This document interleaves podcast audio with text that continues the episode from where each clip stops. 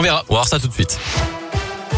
On commence par vos conditions de circulation dans la région. Elles sont fluides actuellement autour de Clermont-Ferrand, de Saint-Etienne ou encore de Bourg-en-Bresse. À la une, faudra-t-il bientôt un pass sanitaire pour aller travailler? C'est en tout cas ce que souhaite le gouvernement. La ministre du Travail, Elisabeth Borne, reçoit aujourd'hui les partenaires sociaux et les questions sont nombreuses, Gaëtan Barallon. Oui, d'abord, qui sera chargé de vérifier le pass sanitaire des salariés? La question se pose surtout pour les secteurs où les employés ne passent pas toujours par l'entreprise, comme les services à la personne ou encore le BTP. Combien de temps les tests pour les personnes non vaccinées seront-ils valables? La CPME demande une validité d'au moins 40 48 heures pour un test antigénique, 72 heures pour un test PCR. Ensuite, que risquera un salarié qui ne présente pas son pass? Il pourrait voir son contrat suspendu, sans salaire, comme c'est le cas dans les secteurs qui sont déjà soumis à ce pass sanitaire, comme la restauration.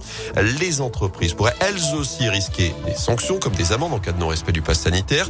Un pass sanitaire qui devrait en tout cas se transformer en pass vaccinal d'ici fin janvier pour les lieux recevant du public. C'est ce qu'espère le gouvernement, comme l'a confirmé hier son porte-parole Gabriel Attal, alors que 5 millions de Français environ ne sont pas vaccinés aujourd'hui contre le Covid. Merci Gaëtan. Notez que c'est aujourd'hui hein, que la Haute Autorité de Santé rend également son avis sur la vaccination de tous les enfants de 5 à 11 ans. Une campagne qui pourrait être lancée dès mercredi si tout va bien d'après Olivier Véran.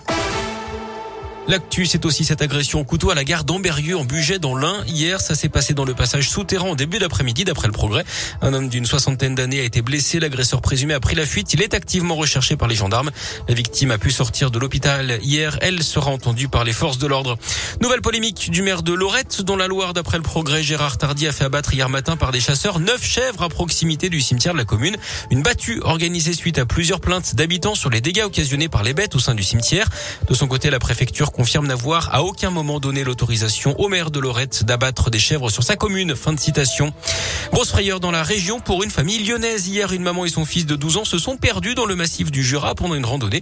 Les secours ont été alertés par les victimes vers 14h30. D'après le progrès, elles se sont égarées dans un demi-mètre de neige avec des douleurs aux pieds causées par le froid. Elles ont finalement été héliportées et rapatriées saines et sauves vers leur voiture.